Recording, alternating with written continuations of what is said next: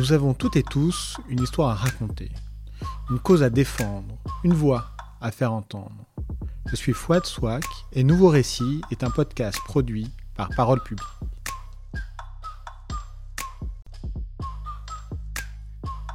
Mais pourquoi tant de haine?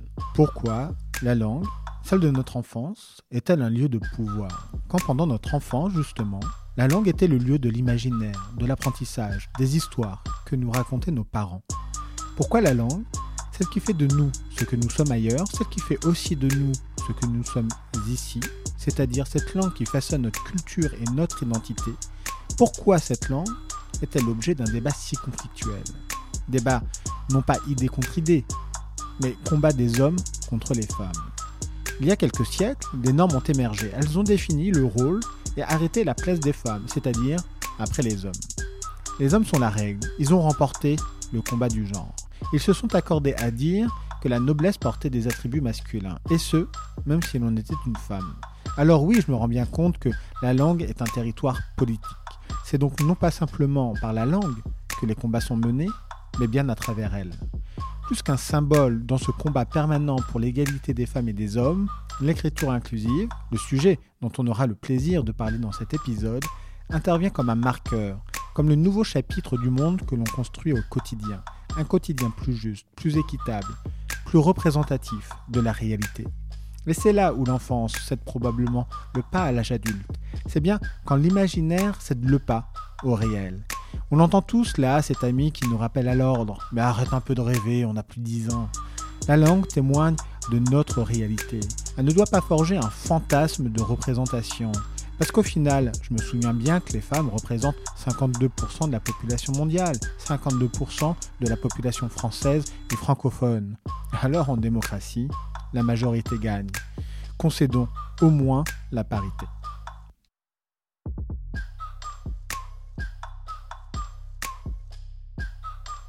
Bonjour Raphaël Haddad. Bonjour. Merci d'avoir accepté mon invitation. Je vous en prie. Alors comme on est toujours mieux présenté par soi-même que par les autres, est-ce que tu pourrais, pour celles et ceux qui nous écoutent, te présenter? Oui. Euh, donc je m'appelle Raphaël Haddad, je suis fondateur et directeur associé d'une agence de communication qui s'appelle Mots-Clés. Euh, je suis docteur en sciences de l'information et de la communication et j'ai la chance d'enseigner, d'enseigner à Paris 1 euh, dans un master de communication politique et publique, et puis d'enseigner également à Sciences Po euh, dans le cadre d'ateliers d'art oratoire.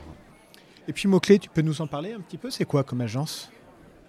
Mot-Clé, c'est une agence qui fait deux métiers, qui fait des métiers relatifs à l'éditorial. On écrit pour des marques, des institutions, et puis des métiers relatifs à l'influence. Euh, on mène des actions d'affaires publiques, de relations publiques, pareil pour des, pour des entreprises et des institutions. La particularité de Mot-Clé, c'est de faire ces deux métiers ensemble. Euh, euh, notre, slogan, c'est euh, des mots qui ouvrent des portes, et donc ça laisse comprendre qu'à partir d'un travail sur les mots, on peut exercer une influence définie, ciblée, qui fait l'objet de stratégies pour le compte d'acteurs. Donc ça veut dire qu'il y a des gens sur cette planète qui considèrent que le mot a quand même une importance et un poids suffisamment important dans leur stratégie pour faire, appel, pour faire appel à, à des gens spécialisés dans le domaine et leur bah, livrer des prestations Oui, il faut croire que oui, bien sûr. Euh, mais c'est surtout que l'expérience, euh, l'expérience du fait que se passe quelque chose au travers des mots et qu'on ait parfois du mal à le, à le définir, à le conceptualiser, mais qu'on en est pourtant certain. On comprend que quelque chose s'est joué au travers d'un argument, d'un mot, de l'emploi d'un mot ou d'un autre. C'est une expérience intime, c'est une expérience vécue par un grand nombre d'entre nous. C'est ce qui fait qu'on réfléchit à deux fois à la tournure d'un email pour rester, pour rester très simple. C'est ce qui fait euh, qu'on décide de ne plus employer un terme ou un autre. C'est ce qui fait l'objet de débats publics. Il n'y a qu'à voir, par exemple, euh, encore cette année, euh, tout le débat public relatif à la, pertinence du mot féminicide. On s'est beaucoup interrogé sur est-ce qu'il faut parler de féminicide ou pas. voilà, ou alors au nom, au nom des, des, des, différents, des différentes épidémies. Donc en ce moment, on voit surgir Omicron, c'est ça, qui est une lettre de, une lettre de l'alphabet. Donc tout ça, toutes ces questions autour des mots et de leurs effets sociaux sont des questions qui sont au cœur de nos pratiques, mais qui sont en réalité aussi au cœur du vécu de tout un chacun. Est-ce que tu peux nous parler un peu de l'actualité de mots-clés? Vous travaillez surtout avec des entreprises, non? Oui, on travaille pour des entreprises, on travaille aussi pour des institutions.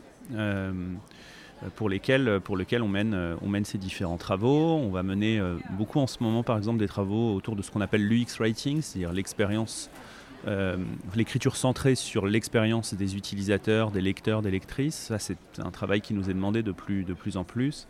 On est sur le point également de sortir un MOOC pour une grande institution française qui s'appelle l'Éclaircie et que vous pourrez retrouver en kiosque dans quelques, dans quelques jours. Voilà quelques-uns des exemples concrets qui, témoignent de l'actualité de l'agence. Euh, qui sort quand C'est quoi? Ça sortira le 15 décembre. C'est un, un, un, MOOC qui, a été, euh, qui nous a été confié par la Caisse des dépôts et Novetic. Novetic est la filiale euh, qui travaille sur les sujets de finances durables. Et c'est un, un, MOOC qui propose une rétrospective de 20 ans d'action et d'inaction relative au développement durable en France. Et d'ailleurs, Mouclé propose son, son, son propre magazine hein. Oui, on a sorti l'année dernière un magazine qui s'appelle Neuf Langues, euh, qui était consacré aux mots qui avaient fait 2020.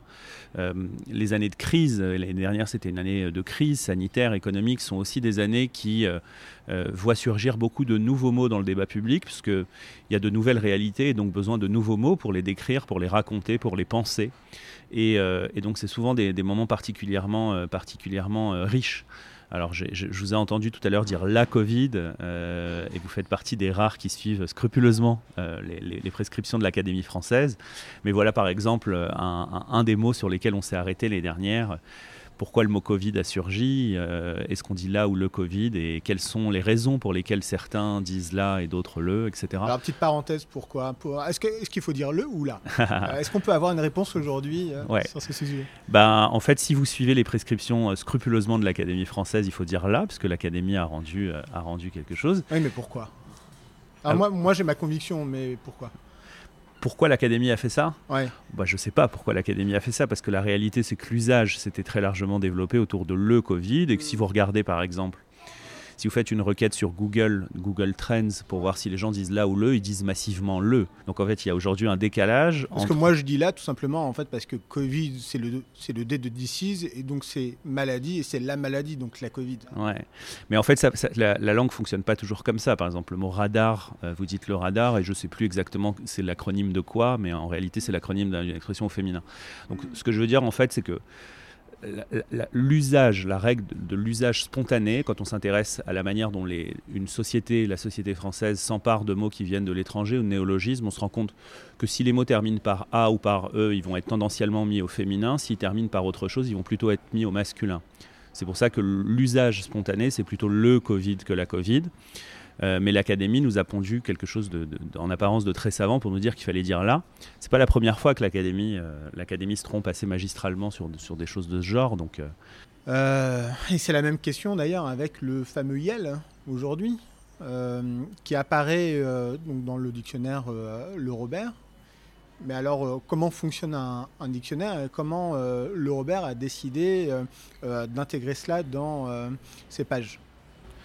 C'est aussi une question d'usage. Bien sûr, c'est une question d'usage. Là, là où vous avez parfaitement raison, c'est que l'académie, les dictionnaires, etc., on a dans la société française un mythe à l'égard de ces institutions. En fait, on pense qu'elles dictent les usages, euh, qu'elles donnent des normes. La réalité, c'est qu'elles les enregistrent. En fait, elles regardent, ces institutions regardent ce qui se passe dans la société au travers de différents moyens, et puis à un moment, selon un, adage politique qui est aussi vieux que le monde, tente d'organiser ce qu'on ne peut plus empêcher. Donc dès que ça devient un petit peu euh, bazar et qu'il y a matière à réguler certains usages, à donner un certain nombre de lignes directrices, euh, alors à ce moment-là, les dictionnaires donnent une définition, l'académie détermine le genre, etc. ce travail, il est fait au sein des dictionnaires par des lexicographes. on a, s'agissant du Robert, la figure la plus connue et récemment disparue, c'est Alain Ray. Euh, euh, et après, il y a dans chaque dictionnaire des traditions lexicographiques différentes. Alors, euh, une des règles, par exemple, qui est bien connue, c'est que tous les dictionnaires sont attentifs à, distinguer ce qu'on appelle des, usages en corpus et des usages méta. Je m'explique. vous pouvez beaucoup débattre d'un mot et avoir beaucoup de discussions sur est-ce que ce mot est opportun dans le débat public. Ça ne veut pas dire que le mot est rentré dans les usages du quotidien. Euh, et en fait, c'est ça que un, dictionnaire va souvent vérifier au travers de différents, différents moyens. C'est ce qu'un mot est rentré dans les usages de certaines euh, parties de la population. Est-ce qu'il est, euh, présent dans les, dans les médias? Est-ce qu'il est visible sur les réseaux sociaux, par exemple, etc. Est-ce qu'il est recherché? Parce que là, on parle d'un dictionnaire en ligne. Donc l'une des questions qu'on peut également se poser, c'est est-ce que des gens recherchent sur la barre de recherche de, du robert.fr, ce mot ou pas, ou de Google, etc. Donc c'est souvent comme ça que ce travail se fait. Après, qu'est-ce qui fait qu'un mot rentre ou non dans le dictionnaire? C'est c'est la recette secrète de chaque, chaque département de lexicographie au sein de ces dictionnaires.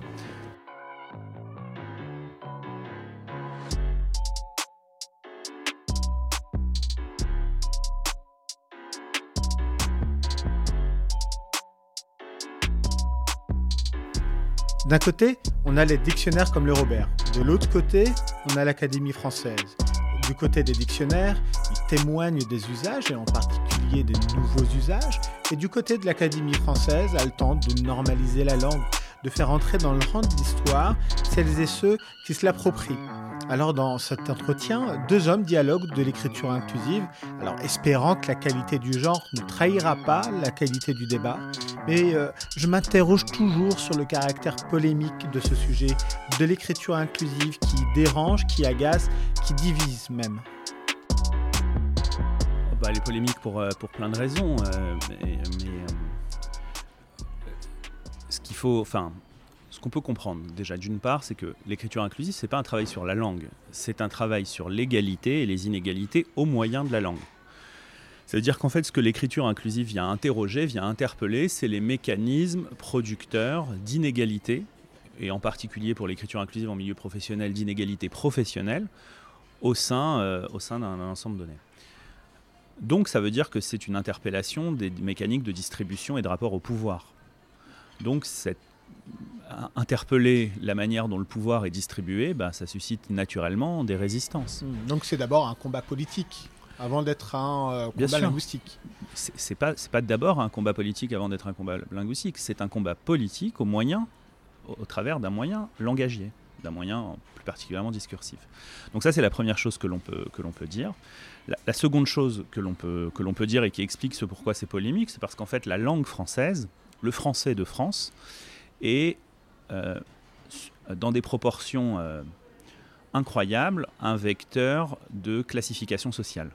On a en France, euh, depuis plusieurs, siècles, travaillé les registres de langue, développé ce qu'on appelle la littératie, c'est-à-dire la maîtrise des genres adaptés à une écriture donnée, etc. Et donc en fait, c'est un formidable prédicteur de, classe sociale, la manière dont on, le, vocabulaire que l'on maîtrise, les tournures que l'on fait, etc. Tout ça a été très largement codifié parce que c'était aussi un, vecteur de classification sociale. Avec la massification de l'enseignement scolaire, en fait, la maîtrise de la langue est devenue le principal témoin de l'émancipation individuelle des gens. En fait, ce qui fait que euh, on montre à tout un chacun, à tout à chacune qu'on a atteint un certain niveau euh, d'enseignement, c'est la manière dont on manipule la langue. Venir interroger la langue, c'est venir interroger bah, des prescriptions scolaires qui ont été pour tout à chacun, tout à chacune, un facteur d'émancipation. Donc en fait, c'est formidablement interpellant aussi au niveau individuel. C'est formidablement remuant. Lorsque euh, on vient poser la question de la féminisation ou pas des noms de métiers, c'est à ça qu'on vient aussi toucher chez les gens, pour chacun et chacune d'entre nous. Et donc c'est pour ça que ce sujet est polémique. Il est polémique parce que interroger la langue en France, c'est interroger les mécaniques producteurs d'inégalités. Euh, à la fois dans la manière dont la langue joue un rôle euh, en termes de classification sociale, et à la fois parce que l'écriture inclusive elle-même vient interpeller les mécaniques producteurs, les mécanismes producteurs d'inégalité. Alors je ne sais pas si euh, ma question va paraître un petit peu comme Bioschnock, mais est-ce que malheureusement, au contraire, depuis maintenant 40, 50, 60 ans, on n'assiste pas à une paupérisation de la maîtrise de la langue hein? Dans euh, la société française. Qu'est-ce qui vous laisse penser ça? Des études, notamment sur euh, la maîtrise du nombre euh, de mots moyens par le français moyen et qui a considérablement diminué. Je, me garde de cette idée que la langue serait de moins en moins bien utilisée, etc. Parce qu'en en fait, d'abord, on se rend compte que euh, la, manipulation des registres de langue euh, est quelque chose qui s'est formidablement bien étendu. Euh, vous demandez à des collégiens ou des collégiennes qui comprennent très bien qu'en fait le langage SMS c'est pas la même chose que l'oralisation dans différentes situations, qui ne sont pas la même chose que le moment où on fait le... On est en ce moment dans la période où plein de lycéens et de lycéennes vont rejoindre les entreprises pour faire un stage de découverte de trois semaines. C'est vrai en fait qu'on a à l'avènement du SMS, euh, pleurer, en tout cas les aînés ont pleuré en parlant de l'appauvrissement de la langue française, de la difficulté des enfants à euh, maîtriser l'orthographe, etc., euh, etc. Et on en revient peut-être aux mêmes écueils. Hmm. En tout cas, eux estiment que c'est les mêmes écueils avec l'écriture inclusive.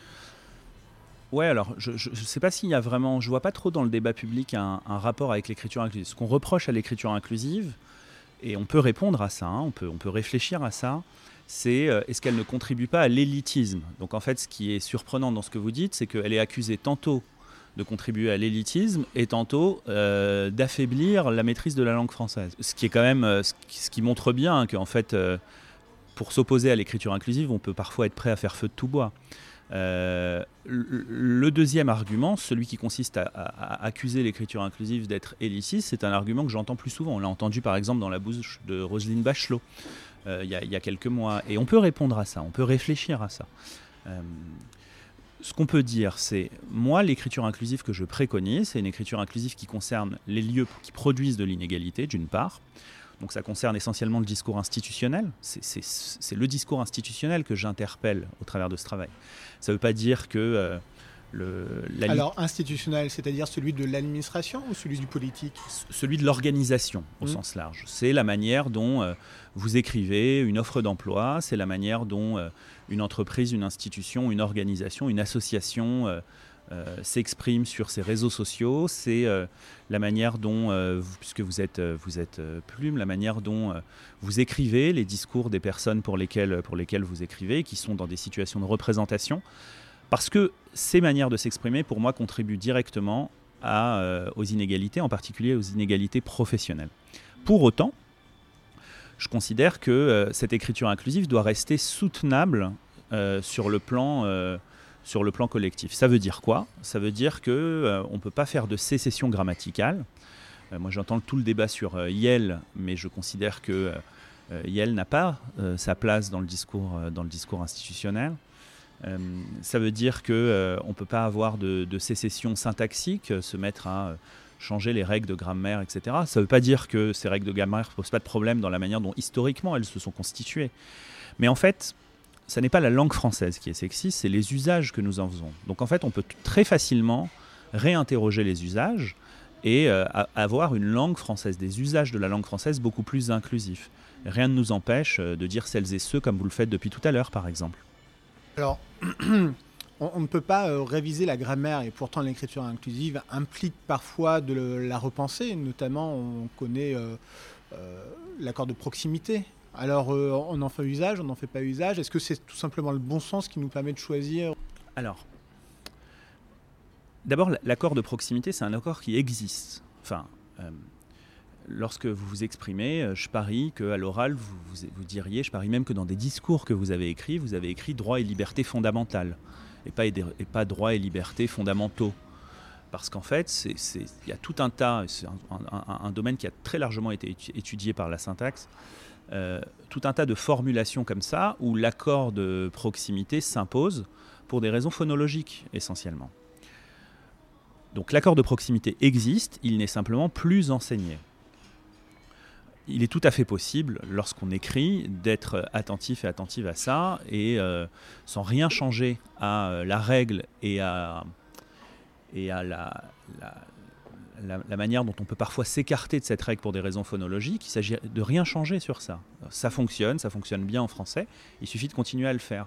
Et si vraiment on ne veut pas euh, utiliser un accord de proximité euh, enfin, si on veut plus utiliser l'accord de le masculin l'emporte sur le féminin, pardon, bah, il suffit d'intervertir les deux mots, les, deux noms, et de pouvoir euh, euh, utiliser un accord de proximité avec un mot qui serait le plus proche au masculin. Les étudiantes et étudiants sont allés. Ben, aller s'écrira ES et ça posera pas de ça posera pas de questions. D'accord, parce que c'est bien ce que tu dis. on parle d'écriture inclusive. néanmoins, on, on, dépasse l'écriture, ou en tout cas on la transforme en lecture et donc en oralité. Et euh, quand on veut exprimer euh, cette égalité euh, face aux mots, on va utiliser bien de nouveaux usages. je pense, on l'a dit, la double flexion, d'ailleurs, qui n'a pas été inventée ou qui n'est pas, pas contemporain. Euh, de, euh, d'Emmanuel Macron et de son celles et ceux ou de ceux euh, toutes et tous, mais on connaît bien évidemment le français-français du général de Gaulle aujourd'hui, et en plus avec le développement toujours plus important du, podcast, hein, et d'ailleurs des émissions de podcast féministes avec des mots et des suffixes valises comme auditorice ou par exemple utilisatrice Qu'est-ce que tu en penses? Alors, il y a beaucoup de questions dans, la, même, question, mais euh, les mots transgenres, les mots non binaires, ceux que, tu viens d'employer là, euh, pour moi, dérogent au principe que j'ai fixé tout à l'heure, c'est-à-dire que si on veut que l'écriture inclusive s'impose dans les organisations, alors il ne faut pas faire de sécession grammaticale, de sécession syntaxique.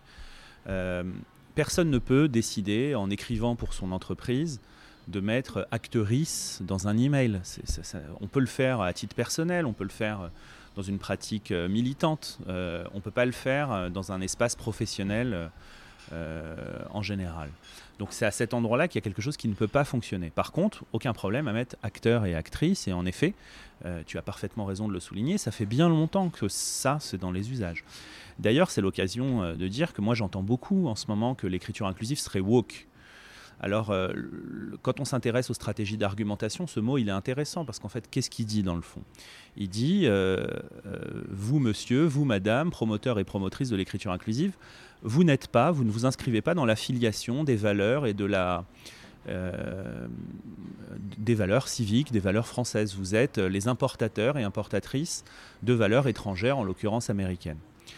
Ce qui est d'abord très violent, parce que ça nous sort du paysage, comme si on ne pouvait pas aspirer à l'égalité à partir d'une tradition française, mais puis surtout c'est historiquement faux, parce que comme tu l'as très bien dit, l'écriture inclusive, les pratiques relatives à l'écriture inclusive sont... Euh, enfin, on a depuis le Moyen Âge des écrits, non pas sur l'écriture inclusive, l'expression n'existait pas, mais sur l'interrogation des formes féminines des noms de métiers, par exemple, etc. C'est quelque chose qui a été formidablement travaillé dans les années 60, 70, 70 en particulier par les mouvements euh, féministes français. Euh, c'est quelque chose que il y a déjà eu cinq circulaires publics sur ce sujet depuis les années 85. Euh, donc en fait, ça fait bien longtemps qu'en France, on s'intéresse à ce sujet. Autrement dit, l'écriture inclusive, c'est aussi une tradition française, même si je comprends qu'il est euh, plus commode en ce moment euh, d'avoir recours à des logiques d'expulsion symbolique en expliquant que c'est woke.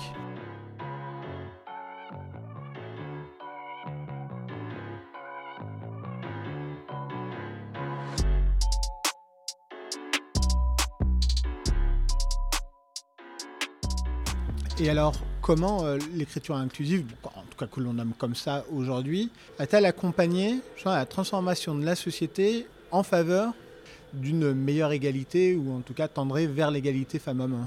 Comment euh, l'écriture inclusive sert-elle la cause de euh, l'égalité des, des gens? D'abord, merci de poser cette question parce que moi je dis à qui veut bien l'entendre que ce n'est pas un débat sur la langue, c'est un débat sur l'égalité, c'est ce que j'expliquais il y a quelques instants. Et donc, il est parfaitement légitime de s'interroger sur les effets sociaux. Parce qu'en fait, si ça ne marche pas, il bah, faut arrêter. Enfin, c'est simple. Euh, on peut dire deux choses. La première chose, c'est que ce qui a formidablement bien évolué ces, ces 30 dernières années, c'est la féminisation des noms de métiers. On a désormais euh, une population française qui est euh, très majoritairement, pas encore massivement, on parle de 60-70%, mais donc très majoritairement favorable à la féminisation des noms de métiers. Ce n'était pas du tout le cas il y a encore 20 ans. On a eu euh, une académie française qui a aussi âprement combattu que possible cette féminisation et qui a fini par céder euh, en 2019 à l'occasion d'un rapport qui faisait suite à la circulaire Philippe. Euh, invitant à utiliser les formes féminines des noms de métiers dans l'administration publique en 2017. Donc ça c'est la première chose.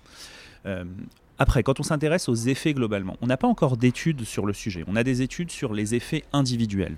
On sait par exemple que sur le plan individuel, si on demande à, un ensemble de personnes, euh, on leur demande de citer deux écrivains célèbres ou citer deux écrivains ou écrivaines célèbres, le nombre de personnes qui citent au moins une femme augmente substantiellement, fois deux, fois trois en fonction des études. Donc sur le plan cognitif, on sait que euh, l'utilisation de formes féminines va accroître la présence à l'esprit du fait que euh, ce sont des professions mixtes, par exemple. On sait aussi sur le plan individuel que ça augmente le sentiment d'aptitude chez les jeunes.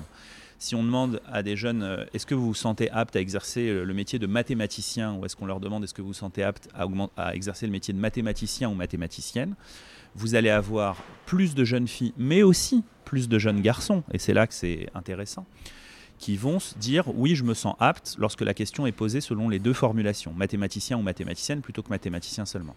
Tout ça, c'est largement documenté. Il y a des études, je peux renvoyer à ces études. Celle que je viens de citer, par exemple, c'est une étude qui a été faite en 2005 pour le français par quelqu'un qui s'appelle Chattard. L'hypothèse qui est formulée euh, par, euh, par Chattard dans cette étude, c'est qu'en fait, euh, pour les jeunes garçons aussi, l'idée d'évoluer dans des environnements très masculins est quelque chose qui peut susciter un sentiment euh, euh, d'illégitimité, d'inaptitude plus grand. voilà. Ça, c'est les effets individuels, les effets cognitifs. Et ça, vraiment, c'est largement documenté. Je, renvoie à celles et ceux qui s'intéressent à ça, au dernier livre de Pascal Gigax, qui fait vraiment le point sur l'ensemble des études pour le français relatifs aux effets individuels cognitifs de l'écriture inclusive. Ce qui est moins renseigné aujourd'hui, ce sont les effets institutionnels, les effets collectifs. Pourquoi? Parce que l'écriture inclusive est sur le plan d'une utilisation collective, d'une utilisation institutionnelle beaucoup plus récente. Ça fait quelques années seulement que des entreprises, des organisations, euh, en dehors du, monde associatif et du monde militant, l'emploient de manière euh, euh, fréquente, structurée on observe, donc moi ce que je vais dire maintenant, ce sont des observations empiriques. On n'a pas encore d'études à ce sujet, on en aura dans quelques années. Mais on observe principalement trois choses. La première, c'est que c'est un levier, apparemment, de féminisation des audiences et des publics. En particulier dans les filières scientifiques ou techniques ou dans les filières qui ont des enjeux relatifs à la féminisation de leurs audiences. Par exemple, les écoles, euh, les formations d'ingénieurs, euh, etc., qui vont utiliser l'écriture inclusive, voient le nombre de candidatures féminines s'accroître. Il faut rester prudent, parce que, évidemment, que quand une école d'ingénieurs décide d'utiliser l'écriture inclusive, elle ne fait pas que l'écriture inclusive, elle fait beaucoup d'autres choses en faveur de la féminisation de ses publics. Donc c'est difficile de tirer, d'extraire l'écriture inclusive d'un ensemble d'autres mesures.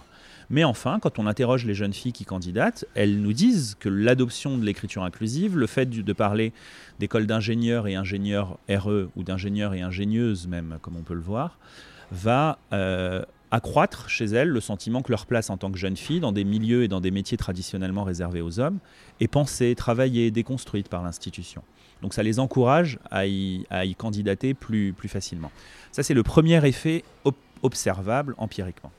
Le deuxième effet observable, c'est que c'est un levier de rajeunissement des audiences. C'est pour ça que vous voyez euh, souvent l'écriture inclusive adoptée d'abord sur les réseaux sociaux des marques, des entreprises. Parce que globalement, l'égalité femmes-hommes, c'est la deuxième aspiration, la deuxième préoccupation des moins de 25 ans après le réchauffement climatique. Et euh, voilà un marqueur clair euh, qui témoigne de cette attention manifeste à l'égalité pour une institution, une entreprise. Donc c'est pour ça que très souvent on le voit d'abord sur les réseaux sociaux. Ça c'est le deuxième effet observable empiriquement. Vous pouvez voir les fils de polémique quand une entreprise adopte l'écriture inclusive sur Twitter ou sur LinkedIn et voir qu'il y a vraiment euh, une différence. Par exemple sur LinkedIn, euh, on peut inférer l'âge grâce au profil et on se rend compte que en tous les cas la perception est très différente selon que l'on ait plus ou moins de 30 ans en général. Troisième effet, euh, qui est le plus important, celui qui m'intéresse le plus, c'est que c'est un, parce que l'écriture est formidablement engageante, elle donne de la force aux personnes qui, au sein d'une organisation, travaillent, mettent au travail l'institution sur les questions d'égalité. Les comités euh, égalité, euh, euh, chez Canal, le comité état-sœur, par exemple. voilà, on pourrait comme ça multiplier, multiplier les exemples. Pourquoi? Bah, Parce que ça leur donne un argument massu qui est écoutez, on ne peut pas d'un côté utiliser l'écriture inclusive et de l'autre côté, accepter qu'il y ait 20% d'écart de salaire euh, selon que l'on soit un chef de projet ou une chef de projet. Euh, euh, tolérer les agissements sexistes de tel manager qui est très ancien dans l'entreprise et dont à, qui personne ne dit plus rien, mais enfin dont le comportement pose problème, etc., etc. Donc c'est ça que ça permet aussi de mettre au travail, et c'est ce qui m'intéresse finalement. Si l'écriture inclusive est un ancrage sur les questions d'égalité pour une organisation, bah, tant mieux. Ça veut dire qu'en effet, c'est quelque chose qui met au travail l'institution. Comment fais-tu lorsque tu travailles avec une entreprise pour essayer euh, de disséminer un petit peu euh, de cette écriture inclusive ou en tout cas de cette euh, politique favorisant une meilleure visibilité, une meilleure progression des femmes dans la hiérarchie de la boîte Comment tu fais pour accompagner non pas simplement dans l'usage du, mot, du terme, des pratiques, mais que cela s'accompagne aussi d'un changement donc de mentalité, de organisationnel? Comment on fait pour bouleverser à la fois l'organisation à travers des mots et à travers bah, les actes qui s'accompagnent de, de cette écriture inclusive? Alors on me sollicite rarement pour bouleverser les entreprises, on me sollicite au contraire plutôt parce qu'il y a des bouleversements qui sont en cours et qu'on essaye de trouver une manière de euh, les gérer, de euh, les canaliser, etc. sur ce sujet-là. Euh, précisément parce que loin de l'épouvantail que constitue le mot écriture inclusive, il y a dans les pratiques que nous préconisons des choses qui sont beaucoup plus faciles à soutenir, à appréhender collectivement par les organisations on sort là du débat sur l'écriture inclusive et on rentre dans un autre aspect de notre travail qui est ce qu'on appelle la conduite du changement en fait. Alors la conduite du changement, c'est un domaine qui est très largement renseigné. On sait que pour produire un changement dans une organisation, il faut activer quatre choses. D'abord, il faut convaincre. Et donc la première partie du travail consiste à convaincre du bien fondé de cette pratique, euh, de la manière dont elle peut faire sens, euh, des effets qu'elle peut produire au sein d'une organisation. Et en fait, il y a plein d'entreprises qui désormais sont soucieuses sincèrement de euh, l'égalité salariale euh, en leur sein, qui doivent la suivre, euh, qui en rendent des comptes, qui ont des engagements sur ça et que donc cette pratique intéresse à ce titre. Ça, c'est la première chose. La deuxième chose, c'est qu'il faut former, en particulier former des personnes qui peuvent jouer un rôle modèle au sein de l'organisation. une personnalité extérieure peut venir donner une étincelle, impulser un changement, mais en fait, à la fin, c'est surtout dans la manière dont un collectif se comporte en son sein, dans le quotidien, que les choses changent ou non. Donc le, second volet, c'est un volet d'accompagnement, de formation, de rôle modèle. Le troisième volet, euh, ça va être euh, un volet de documentation. Il faut proposer des référentiels, etc. Et donc, euh, s'accorder dans une entreprise sur est-ce que oui ou non on adopte le point milieu, quel est le féminin de tel nom de métier, comment est-ce qu'on comment est-ce qu'on reformule telle et telle chose, par quoi on commence sur l'ensemble de nos canaux d'expression, etc. Ce sont autant de questions qui ont, sont légitimes et sur lesquelles il faut venir apporter du cadrage, des référentiels, de la documentation. Voilà, voilà les trois principaux leviers. Le dernier levier, c'est euh, ce qu'on appelle les, procédures formelles. Ça consiste juste à s'assurer que euh, l'adoption de l'écriture inclusive est pilotée, euh, évaluée de temps en temps, qu'il y ait des études d'impact, etc. Quand on active tout ça, en général, un changement se produit dans une organisation. Donc l'organisation change, des changements s'opèrent, et on n'oublie pas la langue. Et au contraire, même la langue se retrouve, euh, se retrouve euh, réinterrogée collectivement. Euh, la manière dont l'entreprise s'exprime devient, devient une question qui est mise au travail au sein de l'organisation. Et d'ailleurs, ça peut nous emmener à dépasser très souvent les questions d'écriture inclusive. Ça peut nous emmener à nous interroger sur la manière dont certains noms de métiers sont adaptés ou non à la réalité ou à la manière dont le, le, travail a bougé. Ça peut amener aussi à réinterroger les imaginaires, parce qu'au-delà de la question, euh, la question de la syntaxe, euh, du féminin des noms de métiers des doubles flexions, il peut y avoir aussi des imaginaires plus ou moins masculins, plus ou moins... Euh, plus ou moins adéquates avec les transformations, les transformations de société. C'est aussi tout ça que ça vient, ça vient interroger l'écriture inclusive dans des organisations, c'est ça que ça met au changement.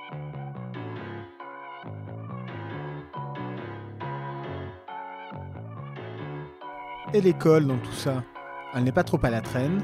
On le voit, l'aspect et la lourdeur normative de l'éducation nationale quand même. Elle est lourde, presque opaque, presque académicienne. Est-ce qu'on ne perd pas du temps à laisser ces questions en dehors de l'école, des cours de récréation, parce que c'est là aussi où tout se joue? Ouais. Alors, peut-être que ça te surprendra, mais moi je vais défendre l'école. Je vais défendre l'école parce que euh, j'ai observé que sur l'ensemble des débats de société, il y a un moment dans le débat public où euh, tout un tas euh, de parties prenantes s'accordent ensemble à dire le problème c'est l'école ou le problème c'est les médias. On a très souvent ces deux, ces deux mouvements argumentatifs. Parce que le problème c'est le prescripteur. Mais en fait, euh, l'école fait ce qu'elle peut, elle le fait avec des moyens qui sont des moyens de plus en plus difficiles. Lorsqu'elle prend des initiatives, elle se retrouve enfin, je, reprends l'exemple, ce qui a mis le feu aux poudres sur ce sujet, que je connais bien. Je ne vais pas parler de tous les sujets sur l'école, mais euh, ce qui a mis le feu aux poudres, c'est quand même un manuel scolaire. Hein, euh, voilà. Donc en fait, l'école fait ce qu'elle peut, euh, parfois bien, parfois moins bien, c'est vrai. Mais surtout, moi, ce que je veux dire, c'est que en fait, cette question ne concerne pas demain, elle concerne aujourd'hui. Ça fait dix ans qu'on a voté la loi Copé-Zimmermann et les conseils d'administration ont été assez bien féminisés, mais les COMEX restent très massivement masculins. Il y a une entreprise sur 40 dans le CAC 40 qui est dirigée par une femme, c'est NG. Bon. Donc ce que je veux dire, c'est qu'en fait, faire porter le chapeau à l'école, c'est aussi parfois, c'est pas ton intention, j'en suis certain, mais c'est aussi parfois utilisé comme une manière de dire c'est pas pour aujourd'hui, c'est pour demain, c'est pour les prochaines générations. Non, non, c'est pas pour les prochaines générations. Réalise d'abord, comme disait Gandhi, en toi-même les changements que tu veux voir advenir dans le monde. Donc en fait, il faut d'abord se poser la question de ce qu'on peut faire ici et maintenant, et puis en effet réfléchir à ce qui pourrait se passer à l'école dans un deuxième temps.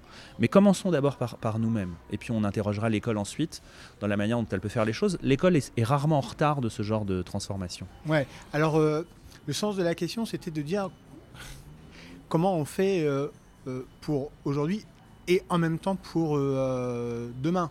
Parce que on agira d'ailleurs aujourd'hui en faveur de l'école, en faveur des enfants, en faveur de l'éducation aujourd'hui pour préparer demain, un peu de, de prospective, de perspective, euh, et qui permettra probablement d'agir comme un catalyseur euh, une fois euh, que bah, tous celles et ceux qui ont été éduqués arriveront en fait sur le marché du travail et auront un, un poids, un acte, parce qu'ils seront décisionnaires, ils auront un rôle à jouer en société pour que ces questions-là en fait n'en soient plus. Je comprends, mais en fait ce que tu dis, c'est théoriquement vrai, c'est dans les faits faux, parce que la réalité, c'est qu'en fait, les jeunes nous challengent sur ce sujet. En Comme sur le YEL d'ailleurs. Ouais, enfin, sur, pour une petite partie sur le YEL, mais, mais, mais en fait, les jeunes sont évidemment, les moins de 25 ans, les moins de 30 ans, sont plus enclins, plus enclines à interroger leurs pratiques au regard d'un certain nombre de défis de société, que ce soit le changement climatique, que ce soit l'égalité femmes-hommes, euh, etc. Donc en fait, la, question, enfin, la question qu'il faut se poser, à mon avis, c'est pas comment on fait évoluer les choses auprès des jeunes, c'est plutôt comment on accepte que les jeunes viennent nous interpeller sur nos propres pratiques, qui sont parfois assez conservatrices sur ce sujet. Oui, absolument. Et est-ce que toi, tu vois euh, aujourd'hui, à travers le langage, d'autres sujets dont on devrait euh, davantage parler Plus parler? Peut-être des sujets sur lesquels tu travailles, euh, peut-être des choses que l'on entend, mais comme des bruits de fond, parce que bah, on est bien trop occupé à, parler justement de ce sujet d'écriture. Bah moi, y y a, j'ai, un, un, projet, mais je ne sais pas si je le réaliserai un jour, mais, mais voilà, le projet, c'est comment parlerons-nous demain? Ça, c'est un sujet qui me passionne vraiment. L'écriture inclusive en est l'une des parties, mais au-delà de ça, on assiste, c'est une période de transformation énonciative euh, invraisemblable. D'abord, on parle et on écrit beaucoup plus qu'à aucun autre moment dans l'histoire, chacun, chacune individuellement, quoi. C'est pas seulement formidablement répandu euh, au sein d'une population, mais aussi le nombre de mots produits par chacun et chacune d'entre nous au quotidien et euh, croît de manière exponentielle. Vous, tu écris, j'écris beaucoup plus qu'il y a 10 ans et, encore beaucoup plus qu'il y a 20 ans. Voilà. Et donc, donc ça c'est la première chose qui moi qui m'intéresse, euh, la manière dont la, parole a été, a été très largement distribuée dans l'espace public. La seconde chose qui m'intéresse beaucoup, c'est aussi les emojis. Alors je vais complètement changer de sujet, mais les emojis m'intéressent beaucoup parce que en fait, euh, la, structure de la langue française ne laisse pas de place, pas beaucoup de place à, euh, à, l'expressivité du point de vue des signes. C'est-à-dire que le seul signe expressif, c'est le point d'exclamation, qui, comme son nom l'indique, euh, indique une exclamation. C'est un petit peu en usage le point d'interrogation, le point de suspension, qui peuvent, dans certains contextes, signifier une forme d'expressivité. La majuscule aussi euh, oui, c'est vrai, la majuscule aussi pour les noms communs, en effet. Mais globalement, on a très peu d'outils qui permettent de donner de l'expressivité dans la langue. Et moi, c'est pour ça que, enfin, mon hypothèse, c'est que c'est pour ça que les emojis trouvent leur place dans beaucoup de sociétés. C'est parce qu'en fait, ils viennent combler un vide énonciatif relatif à l'expressivité. Au fait que quand on, quand on écrit, on a besoin de pouvoir rapidement euh, manipuler des signes qui nous permettent d'exprimer des émotions. Et moi, ça m'intéresse beaucoup parce qu'en fait, euh, euh, on est en train de réintroduire sans y prendre garde tout un tas de, signes d'expressivité dans nos quotidiens. Je suis curieux de, savoir comment est-ce que la synthèse entre les emojis et, les langues parlées dans l'ensemble des sociétés du monde va s'effectuer au fur et à mesure des décennies. C'est un sujet qui m'intéresse. Alors tu crois en fait qu'on pourrait utiliser des emojis différemment pour exprimer une même, émotion, un même sentiment dans des, pas langues, mais en tout cas dans des, dans des pays différents? Non, je, dis juste que euh, on, voit que les emojis rentrent dans les usages. Alors euh, toujours, euh, d'abord, d'abord dans les usages sociaux. Hein, l'emoji, c'est l'enfant, l'enfant des réseaux sociaux hein, historiquement. mais on le voit se propager un peu partout. on a vu des, rapports annuels de boîtes, Yassa. On voit, je sais pas, les, des sites de start-up utiliser des emojis. on l'a fait entrer dans nos emails de manière assez banale. On l'utilise évidemment dans le langage SMS au quotidien, etc. Donc on voit les emojis euh, apparaître dans tout un tas d'autres manières de dire. Jusqu'à quel point Comment est-ce que ça va se stabiliser dans différentes langues? Moi, c'est une question qui me passionne. Ah non, c'est passionnant parce qu'en plus, je crois que euh, ça correspond parfaitement à l'évolution de notre génération. On a le même âge, euh, on a vu apparaître les, SMS, le langage SMS, les emojis, en fait, c'était pas autre chose que euh, les, jeux de ponctuation, en fait. Tout simplement, quand on faisait un sourire, euh, c'était euh, deux points, tirer une parenthèse fermée. Une parenthèse fermée qui pourtant, en fait, est l'expression d'un visage ouvert. Et c'est ça qui est aussi d'ailleurs assez drôle.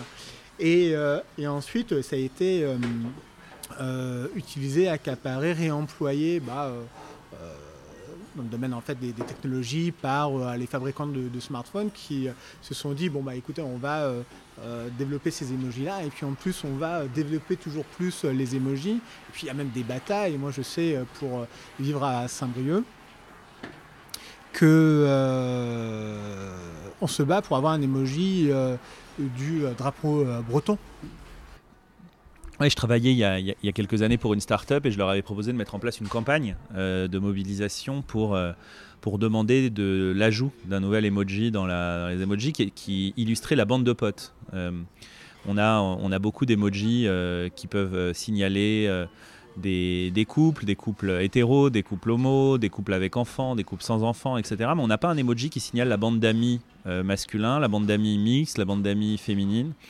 Et, en fait, euh, je me disais que cet emoji trouverait sans doute sa place dans les usages de pouvoir, euh, signifier euh, une bande d'amis au travers d'un emoji.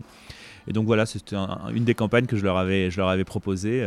Cette campagne n'a pas, été, pas été menée. Cette idée avait beaucoup plu, mais n'avait pas été retenue pour des raisons budgétaires. Mais, ça témoigne de mon intérêt et de la manière dont... semer la graine et peut-être que... Donc voilà, je profite de l'occasion si quelqu'un est intéressé.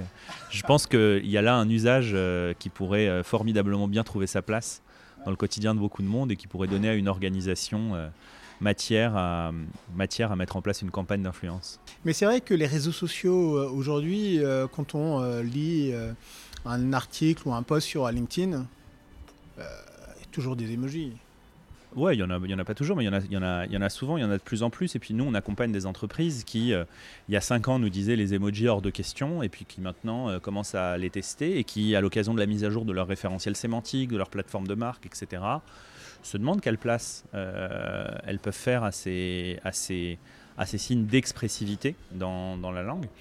Donc c'est pour ça, je pense que dans, quelques décennies, on va avoir une synthèse une, entre les langues traditionnelles et ces nouvelles manières d'énoncer. Et on verra bien comment ça va se stabiliser. Je, suis ça avec attention. Et alors c'est drôle d'ailleurs parce que les emojis en réalité sont aussi très inclusifs, tu l'as cité. Euh, le couple est représenté euh, pas selon l'hétéronormalité. Oui, oui, on peut trouver de tout hein, dans, les, dans les emojis. Et puis, et puis aussi, il faut se garder de l'idée que, le dessin exprime bien l'idée, parce que vous avez aussi parfois des stratégies de détournement d'emojis ou des, on observe aussi beaucoup ça, où vous allez avoir des signes qui disent tout autre chose que ce qu'elles représentent. C'est une stratégie classique de l'extrême droite, par exemple, avec la triple parenthèse euh, sur, sur les comptes Twitter. Euh, on peut parler de, la grenouille verte aux États-Unis, etc. Donc il y a aussi tout un tas de pratiques où l'écart entre, entre le signifié et le signifiant, pour utiliser des, mots linguistes, est, est, très, très important. Bah, ça existait également euh, avec les mots. Bien sûr. Euh, si on prend dans le domaine politique, euh, euh, l'utilisation du mot liberté par euh, Jean-Luc Mélenchon et par euh, Marine Le Pen, on a certes le même mot, mais on n'a pas du tout la même signification. Oui, bien sûr, c'est l'un des propres, encore plus s'agissant de valeurs, que d'un moment, encore plus s'agissant de valeurs, c'est quelque chose d'assez fréquent de voir les mêmes valeurs mobilisées, mais pour légitimer des politiques très très différentes c'est le principe même du débat public. Raphaël Haddad, merci beaucoup. Merci et longue vie à ce nouveau podcast. Merci beaucoup pour cet échange. Merci beaucoup d'avoir pris le temps de répondre à mes questions et pas seulement de nous avoir présenté quelques facettes de ton agence, d'avoir débattu de ce sujet ô combien important qu'est l'écriture inclusive. À vous euh, qui nous écoutez, j'espère que vous avez apprécié ce deuxième épisode de Nouveaux Récits en compagnie de Raphaël Haddad, fondateur et directeur associé de Mots-Clés. Vous avez été nombreux et nombreuses à écouter le tout premier épisode de Nouveaux Récits. Vous n'imaginez pas à quel point cela euh, me fait plaisir et, me motive. À moi, depuis toujours, je tente de respecter un petit mantra, celui de rendre chaque jour utile. J'espère que cette écoute et cette heure passée ensemble vous a été utile. Alors n'hésitez pas à me dire ce que vous en avez pensé en commentaire. N'oubliez pas non plus de vous abonner. Et pour joindre l'utile à l'agréable, justement, ne faites pas l'économie de mettre 5 étoiles à ce podcast. Merci et à la prochaine.